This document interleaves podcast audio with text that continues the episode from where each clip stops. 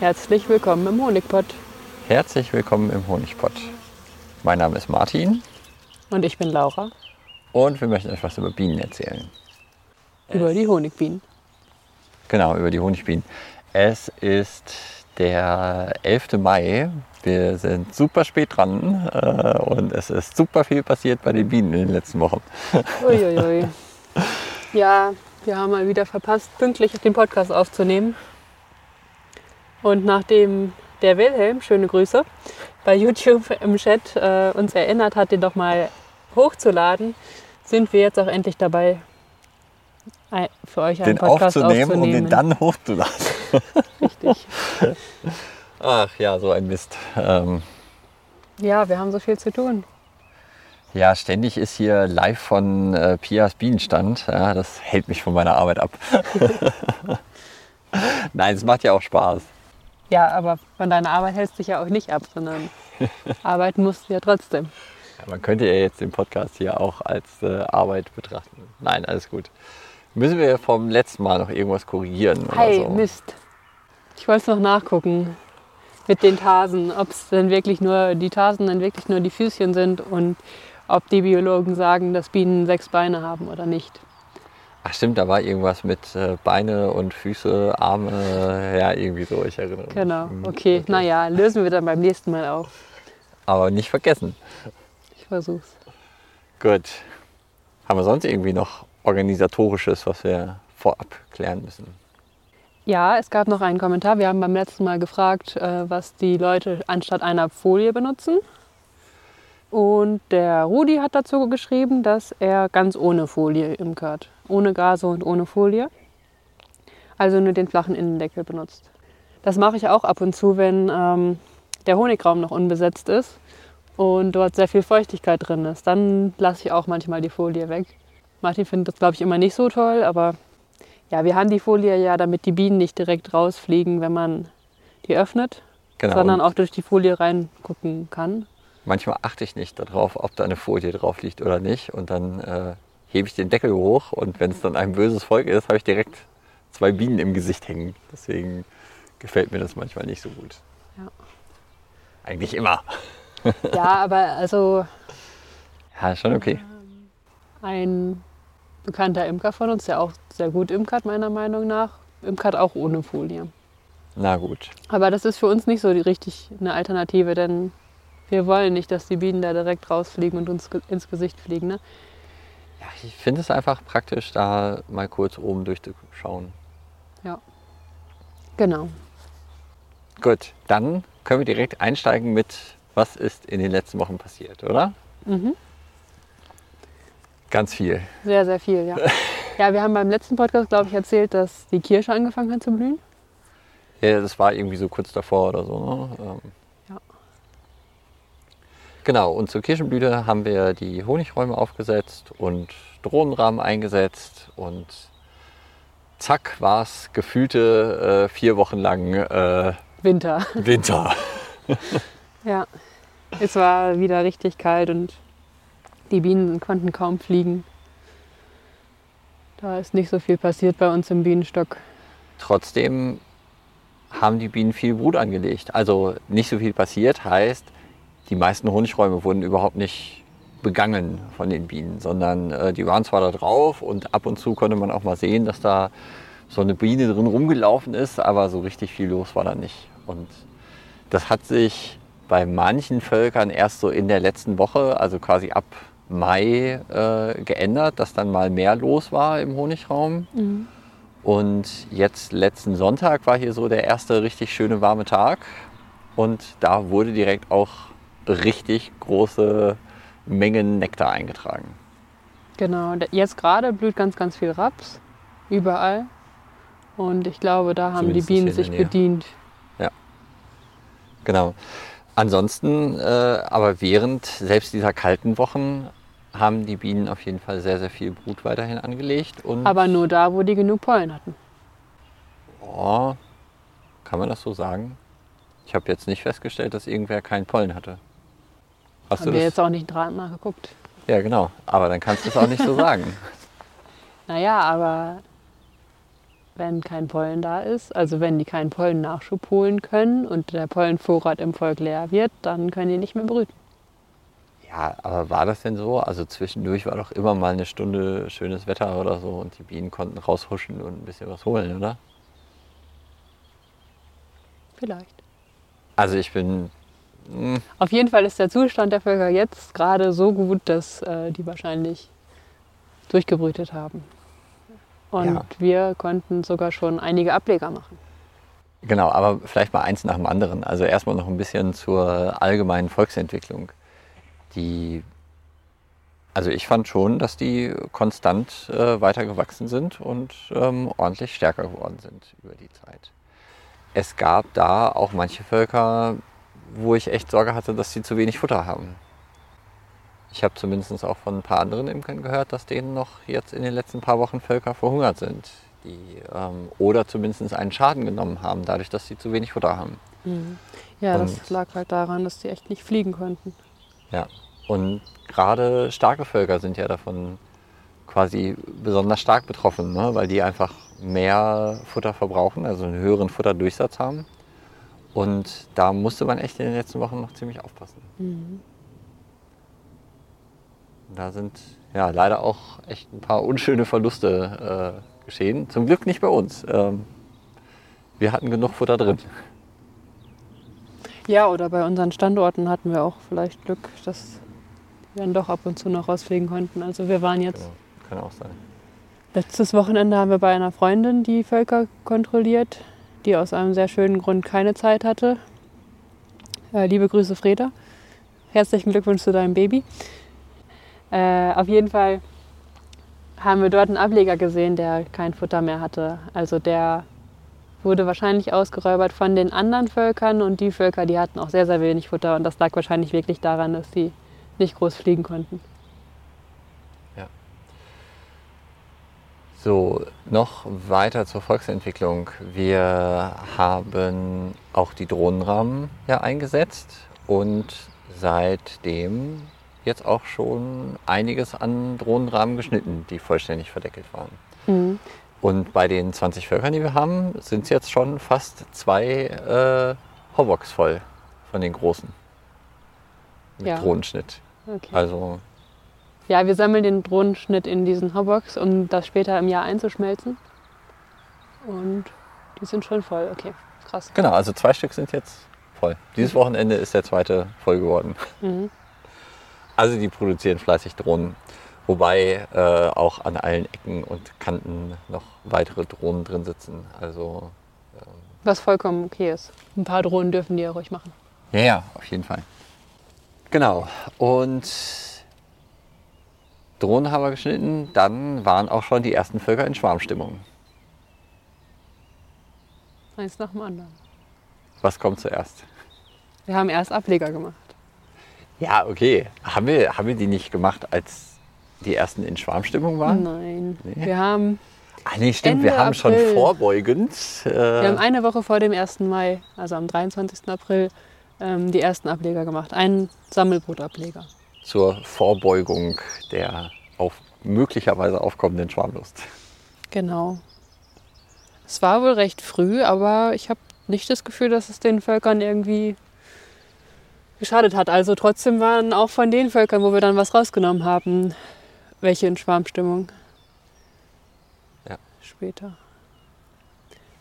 Jo. Der Sammelbootableger, der erste, da hatte ich, da haben wir letzte Woche ähm, umgelarvt. Da hatte ich erst ein bisschen Sorge, dass die Larven das nicht überleben, weil wir bei Sturm und irgendwie 11 Grad oder so umlaufen mussten. Nee, Das- es war kälter, es waren irgendwie sechs bis acht oder so. Also ich habe ziemlich gefroren dabei. Ja, das stimmt. Also es war echt relativ kalt und unangenehm, windig und so. Und ich dachte mir so, hm, scheiße, überleben, Entschuldigung, überleben die das denn jetzt? Ähm, und dann haben wir am nächsten Tag kontrolliert, um zu schauen, wie viele wir nachlaufen müssen. Und tatsächlich haben die das gut überlebt. Ähm, wir mussten, glaube ich, drei Zellen nachlaufen. Also drei, drei wurden nicht angenommen, die mussten wir nachlaufen. Ja. Also die Kälte hat denen scheinbar nichts ausgemacht. Sollen wir mal ganz kurz die Theorie zum Sammelbootableger besprechen? Okay. Erklärst du das? Oder erkläre ich das? Wir können abwechselnd einen Schritt machen. Vielleicht erstmal, warum macht man einen Sammelbrutableger? Mit einem Sammelbrutableger kann man sehr schnell seine Völker vermehren. Man kann mit 10 Brutwaben 20, Sammelbrutab äh, 20 Ableger bekommen, wenn man Glück hat. Genau, also es gibt ja verschiedene Möglichkeiten, wie man Völkervermehrung betreiben kann. Ähm, Eine Möglichkeit ist so Einwaben Brutableger zu machen. Davon machen wir eigentlich auch immer einige. Und die zweite Möglichkeit, womit man eben aus einer Brutwabe direkt zwei Ableger machen kann, ist eben dieser Sammelbrutableger. Es lohnt sich aber erst, wenn man ein paar mehr Völker hat. Also sechs Völker sollte man schon haben. Genau, ein Sammelbrutableger wird aus sechs, besser acht bis zehn schön vollen Brutwaben, also die mindestens jeweils sechs Achtel verdeckelte Brut drauf haben, gebildet.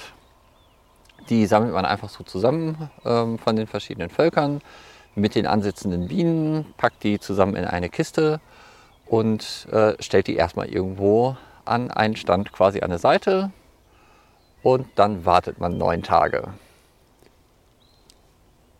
Was Jo. passiert dann? Nach neun Tagen sind alle Maden, aus denen die eine Königin nachziehen können, verdeckelt. Ach so, genau. Der Sammelbrutableger wird ohne Königin gebildet. Das ist ganz wichtig. Man darf nicht die Königin mit da reinsetzen. Sonst schwärmt er nämlich äh, nach spätestens äh, achteinhalb Tagen äh, wunderbar stark ab. Wenn gutes Wetter ist. Äh, also dann nach neun Tagen bricht man eben alle, Schwa alle Nachschaffungszellen, denn die Bienen werden viele Nachschaffungszellen angelegt haben, dadurch, dass da keine Königin drin ist. Genau. Und man hängt einen Zuchtrahmen ein. Dieser Zuchtrahmen ähm, besteht aus Weiselnäpfchen, in denen wir jeweils eine Larve einlarven.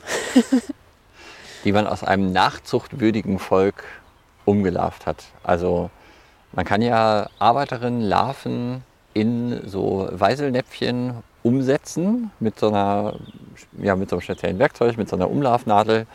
Umlauflöffel. Umlauflöffel, mit dem Schweizer Umlauflöffel geht es besonders gut. Nein, es gibt allerlei Umlaufwerkzeuge. Und dann setzt man die eben in diese Weißelbecher um, packt die in diesen Sammelbrutableger. Der Sammelbrutableger nimmt sozusagen dankbar, weil er hoffnungslos weisellos ist, wenn man die Nachschaffungszellen gebrochen hat, dieses Zuchtmaterial an und fängt dann an, Königinnen auszubrüten.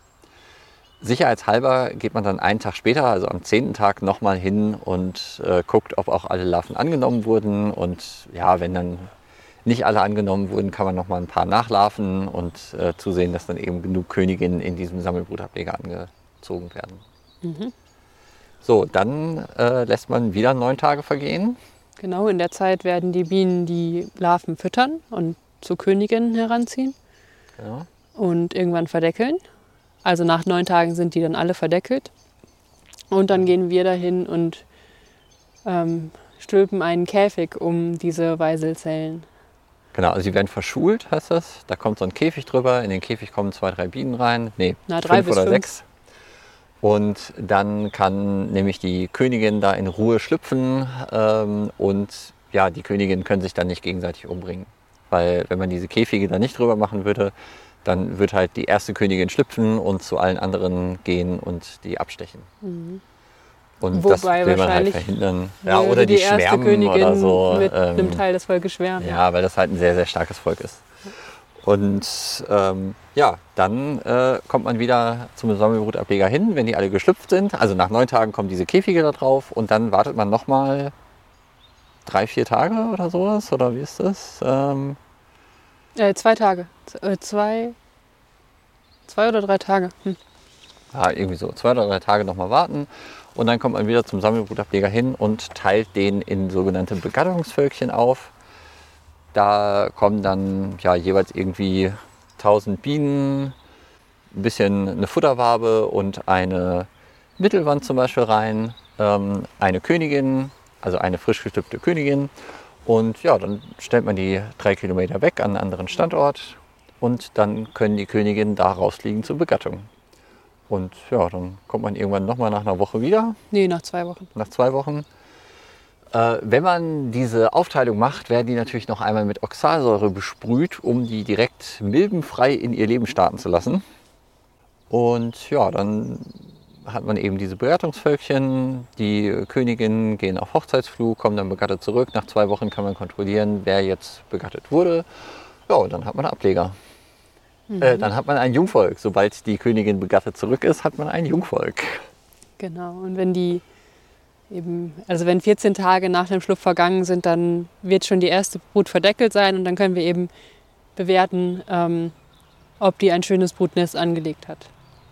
Ja. Ob genau. mit der alles in Ordnung ist. Und, genau. So, und solche Sammelbrutableger haben wir also gebildet. Äh, inzwischen schon den zweiten. Mhm. wir hätten auch schon einen dritten machen können. Ja, aber das haben wir letztes Wochenende nicht geschafft. Nee. So, und ja, in beiden hängen jetzt gerade irgendwie jeweils 28 Weiselzellen oder 25 oder so. Und die werden jetzt gerade ausgebrütet. Mhm. Und dann müssen wir demnächst den aufteilen in Kürze. Jo, das macht immer sehr viel Spaß. Also allgemein das Sammelbrutableger machen, finde ich, mit Umlaufen etc. Ja. So, was ist noch so passiert in den letzten Wochen? Haben wir auch einen normalen Einwabenableger gemacht? Nee, mhm. irgendwie nicht. Ne? Ich nee, glaube, es hat sich nicht ergeben. Nee. Ja. Könnten wir mal machen, sollten wir mal tun. Wobei, seit wir so viele Völker haben, machen wir eigentlich fast nur noch Sammelbootableger. Die Aussage würde ich nicht unterschreiben. Ja, okay, also aber Einwabenableger machen wir dann eher nur zum Zeigen oder so. Das ist meiner Meinung nach eher was für welche für Imker mit nur ein, zwei Völkern. Hm. Ich nehme das irgendwie anders wahr, weil ähm, es gibt immer mal die Situation, dass entweder der Sammelbrutableger gerade voll ist oder es irgendwie nicht in den, in den Zeitplan passt, noch einen ganzen Sammelbrutableger zu machen. Und dann schwuppdiwupp kann man auch mal eben so einen Einwabenbrutableger zusammenstellen. Also das stimmt. Bei einem Einwabenbrutableger muss man nicht genau terminieren, neun Tage ja. dies, neun Tage das. Weil den kann ich einfach einpacken, äh, vier Wochen wegstellen und fertig. Also, mhm. also ich mache auch Einwabenbrutableger. Ja, wir müssen auf jeden Fall jetzt bald auch welche machen. Jo. So, dann hast du gesagt, Schwarmkontrolle. Das machen wir jetzt seit zwei Wochen. Genau. Äh, noch nicht so ganz regelmäßig. Wir müssen da jetzt wieder reinkommen, dass wir das wirklich jede Woche machen. Du guckst jetzt so komisch, aber ähm, wir haben vorletzten Samstag eine gemacht und dann erst wieder am Sonntag. Ja, das war und eigentlich ein Tag zu spät. Wir hatten eine verdeckelte Weiselzelle darin gefunden. Wir hatten das sehr großes Glück, dass kein Schwarm abgegangen ist. Ja, das stimmt. ja, das stimmt. Also sobald eine verdeckelte Weiselzelle da ist, kann das sein, dass die Königin, die alte Königin mit, dem Teil, mit einem Teil des Volkes abschwärmt. Genau. Wenn gutes Wetter ist. Ganz kurz nochmal zur Schwarmkontrolle, haben wir bestimmt auch letztes Jahr schon erklärt. Äh, wir machen das typischerweise mit der Kippkontrolle, weil wir eben zwei Bruträume haben und dann ankippen, gucken, ob irgendwo eine bestiftete ähm, Weißezelle da ist und wenn eine da ist, dann muss alles durchgeguckt werden und alle Schwarmzellen gebrochen werden. Und das mhm. haben wir jetzt, äh, letztes Wochenende waren es glaube ich so vier oder so. Ja. Vier von 20, die schwarmlustig waren und davor die zwei Wochen waren es auch immer so drei, vier von 20. An jedem stand einer. Weiß ich jetzt weniger. nicht. Nee, weniger. Nee, okay. also wir hatten vor zwei Wochen zwei Stück, die schwarmlustig waren und diese Woche vier. Ah ja, okay. Na gut. Und eins von diesen vieren war letzte Woche auch schon schwarmlustig. Und wir haben die geschröpft. Also wir haben eine Brutwabe entnommen und die waren trotzdem noch schwarmlustig. Dann müssen wir die wohl noch mehr schröpfen. Ja. gut. Sonst noch was? Oh, ich habe äh, eine Königin umgebracht. Uh. Uh. Wobei ich habe sogar erst gedacht, dass ich zwei Königinnen umgebracht habe. So. Interessanterweise gab es bei bei einem Volk, ähm, ja, da hatte ich Schwarmkontrolle gemacht und dann habe ich das wieder zusammengebaut und dann habe ich irgendwie das Absperrgitter äh, abgenommen und dann habe ich gesehen, irgendwie auf dem Oberträger haben zwei Bienen die Königin durch die Gegend geschlört, so, so hergezogen. Und die äh, Königin hatte gerade ein Ei noch so halb da raushängen. Und dann habe ich die hochgenommen, habe mir die so angeguckt und der Hinterleib zuckte noch, aber vorne, so die Beine und die Flügel, da bewegte sich überhaupt nichts. Also ähm, ja, da habe ich gedacht, so, ach du je, jetzt habe ich die irgendwie beim Zusammenbauen äh, gequetscht oder so oder durch, keine Ahnung, mit, mit auf, zu fest aufs Absperrgitter gedrückt oder sowas. Auf jeden Fall hatte ich große Sorge, dass ich die Königin in dem Moment umgebracht hatte. Oder also eben so weit geschädigt hatte, dass die tot ist. Und ja, weil die halt am Hinterleib noch so gezuckt hat, ähm, habe ich mir gedacht, ah, okay, komm, äh, tust sie einfach mal oben wieder rein und guckst mal, vielleicht können die Bienen die ja wiederbeleben. Und es hat tatsächlich geklappt. Eine Woche später habe ich reingeguckt und da lief die wieder putzmunter durch die Gegend und hat äh, fleißig Eier gelegt. ja, und bei einem anderen Volk ist aber tatsächlich die Königin wahrscheinlich bei der Schwarmkontrolle haben wir die zersägt. Also da wurde die ja, beschädigt oder wir haben die platt gedrückt oder so. Haben wir Und- gar nicht mitbekommen. Genau, haben wir haben es nicht mitbekommen. Die Woche drauf dann gesehen, es gibt sehr, sehr viele Nachschaffungszellen. Genau, im ersten Moment so reingeguckt und gesehen, ach du Scheiße, die waren schon, also, au, wie rede ich denn? Ach du je, schon wieder schwarmlustig. Und äh, ja, dann eben reingeguckt und festgestellt, oh, es gibt überhaupt keine Eier. Ähm, ja, und dann Nee, war, wir, wir haben auch ganz viele Nachschaffungszellen gesehen. Ah, okay, ja. Und genau, Nachschaffungszellen gesehen und dann eben nachgeschaut, es gab keine Eier, also war klar, dass die Königin irgendwie verloren gegangen ist. Dadurch, dass das ein relativ starkes Volk war, bestand jetzt die Gefahr, dass äh, wenn jetzt die erste von den Nachschaffungszellen schlüpfen würde, die äh, sich überlegen, oh ja, wir sind stark und äh, wir könnten ja jetzt mal ein paar Nachschwärme machen mit unbegatteten Königinnen. Die Gefahr bestand, deswegen haben wir das Volk aufgeteilt. Und wie haben wir das gemacht? In einen Flugling und einen Brutling. Das heißt, wir haben den Honigraum genommen und mit, wir haben jetzt in dem Fall zwei Brutwaben genommen mit Nachschöpfungszellen. Also die haben wir in den Honigraum gesetzt, der zu dem Zeitpunkt nur aus Mittelwänden bestand. Und auf den alten Boden gestellt. Den Brutteil, also den unteren und oberen Brutraum, haben wir dann daraufhin auf einen neuen Boden gestellt und oben auf das Volk draufgestellt.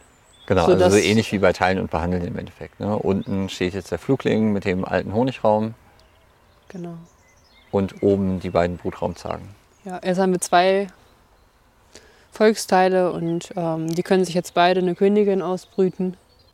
Und später können wir dann, wenn die beide begleitet werden, eine Königin entnehmen und die beiden Völker wieder zusammensetzen.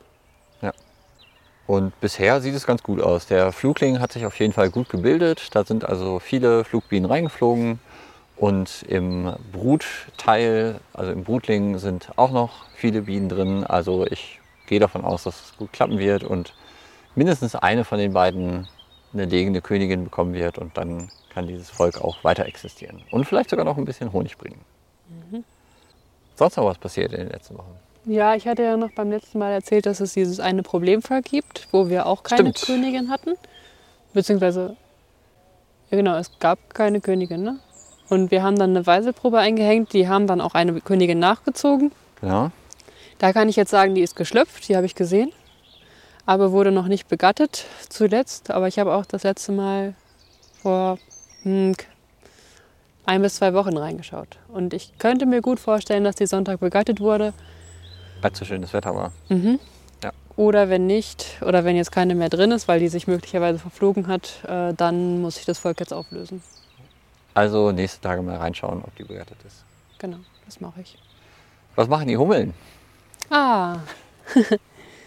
ja, da habe ich ja beim letzten Mal erzählt, dass die Behausung angenommen wurde, also dass dort eine Hummel ähm, drin ist, eine Erdhummel. Äh, in der Zwischenzeit war ich einmal sehr neugierig und habe ähm, reingeschaut in das Volk. Habe gesehen, da vorne ist so ein großer Kokonartiger ähm, Honigtopf, was ganz typisch ist. Also die Hu- Hummeln ähm, legen einen Honigtopf an und fangen dann erst an zu brüten.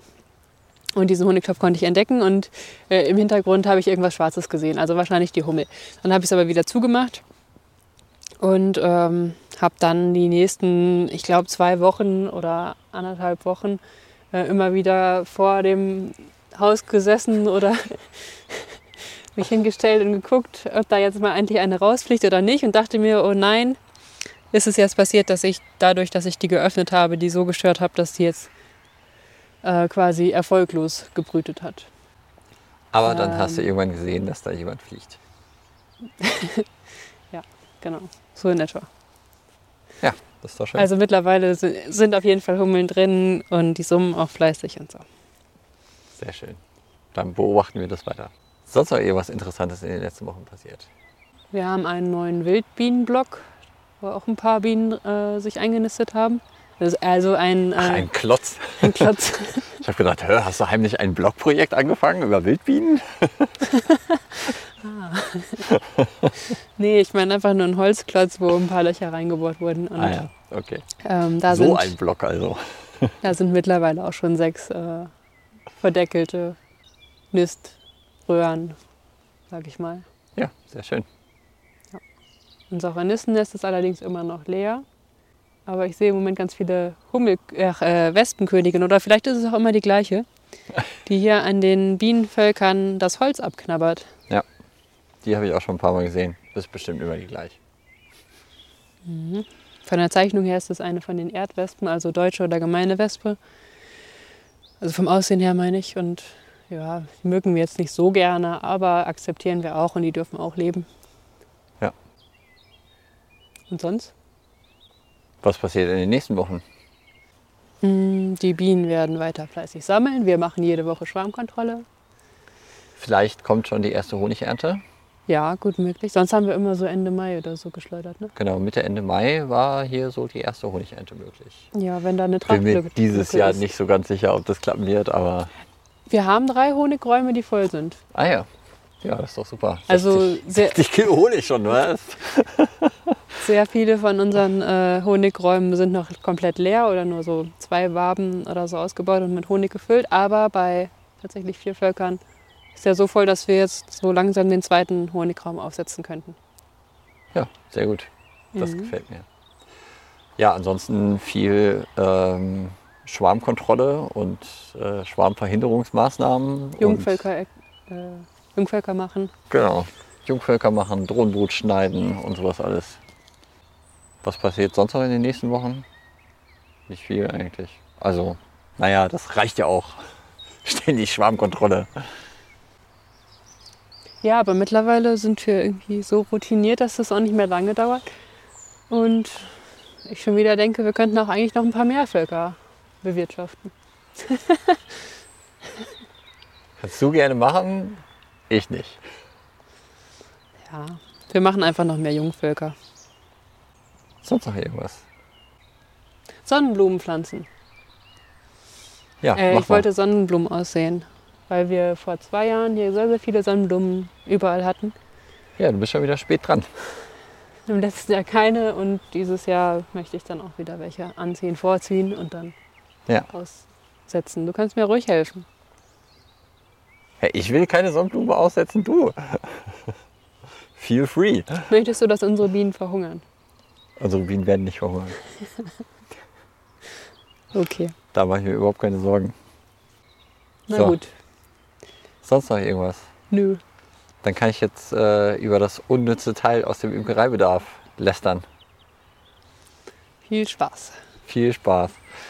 Ich habe mir heute was überlegt, was tatsächlich weniger aus dem Imkereibedarf ist, sondern eher im Moment so im Handel auftaucht. Ähm, es gibt mal wieder eine neue Bienenkiste, die an den Mann gebracht werden soll oder an die Frau.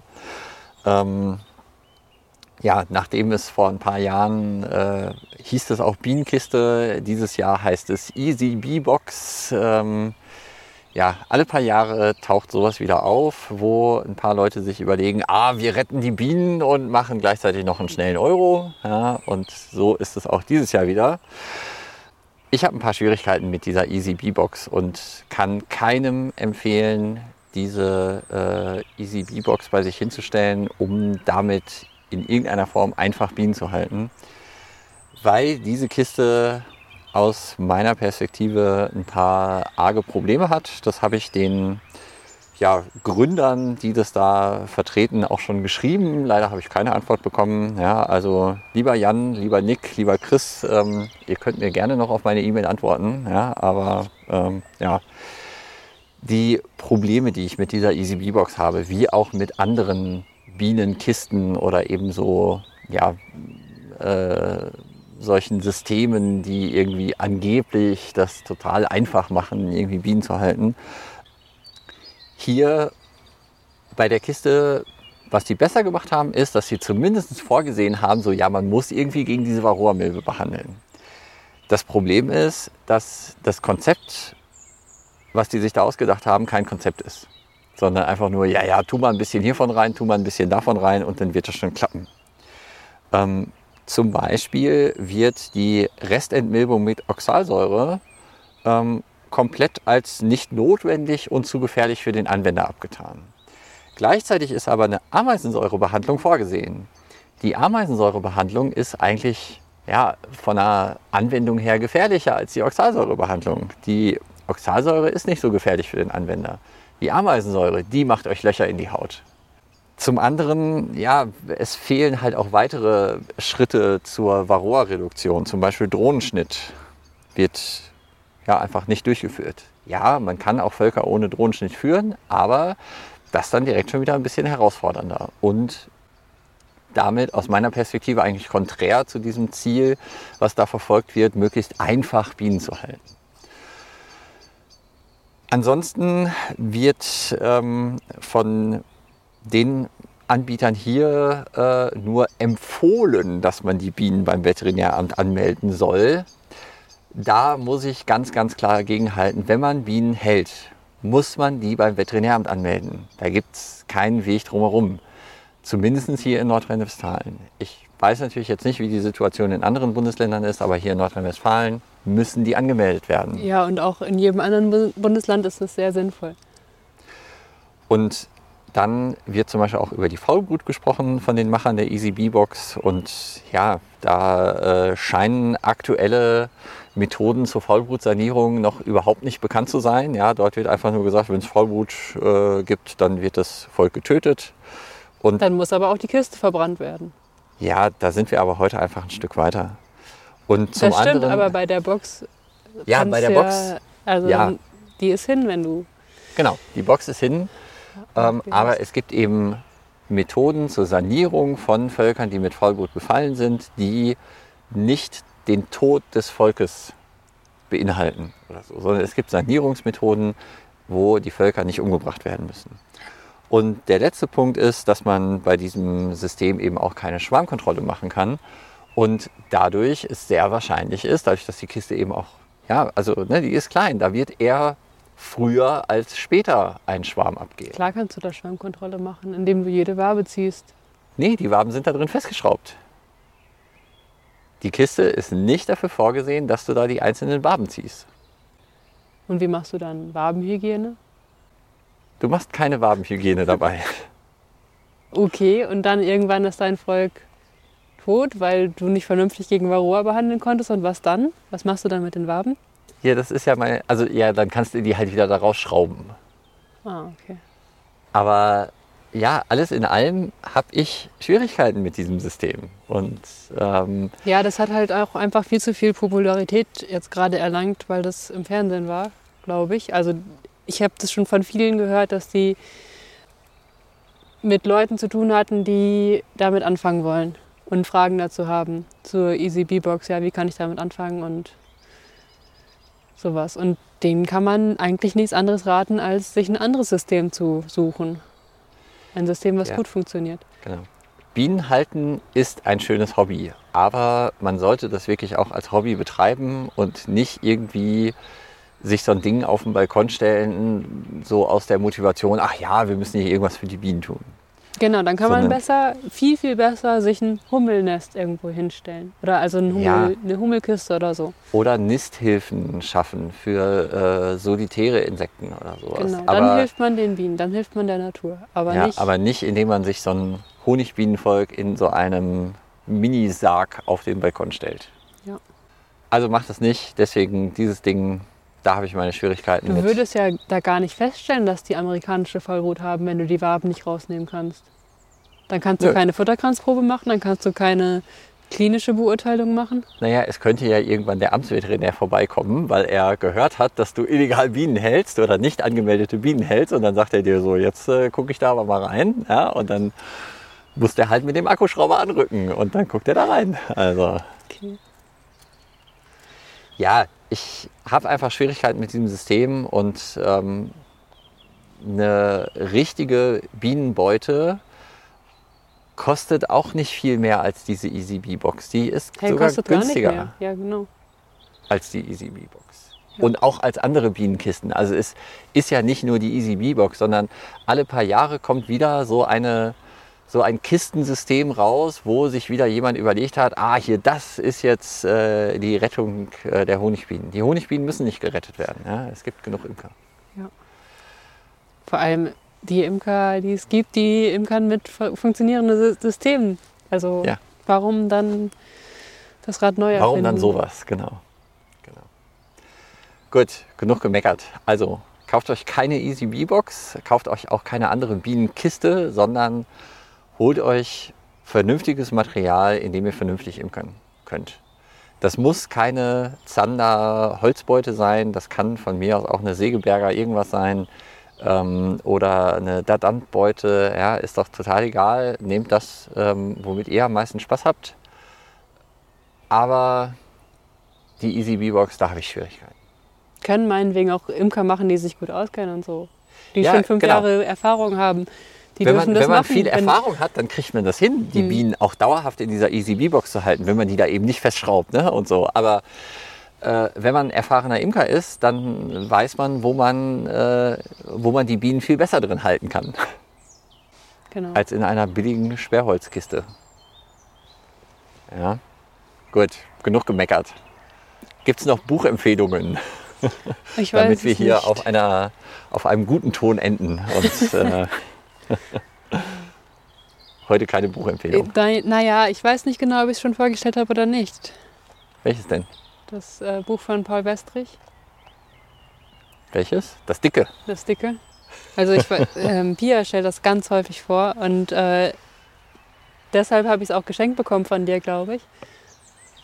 Ähm, das ist einfach ein super tolles Buch, wo alle möglichen Bienen, Wildbienenarten drinstehen und äh, deren Lebenszyklus beschrieben ist, wo die nisten, wie die nis- nisten und ähm,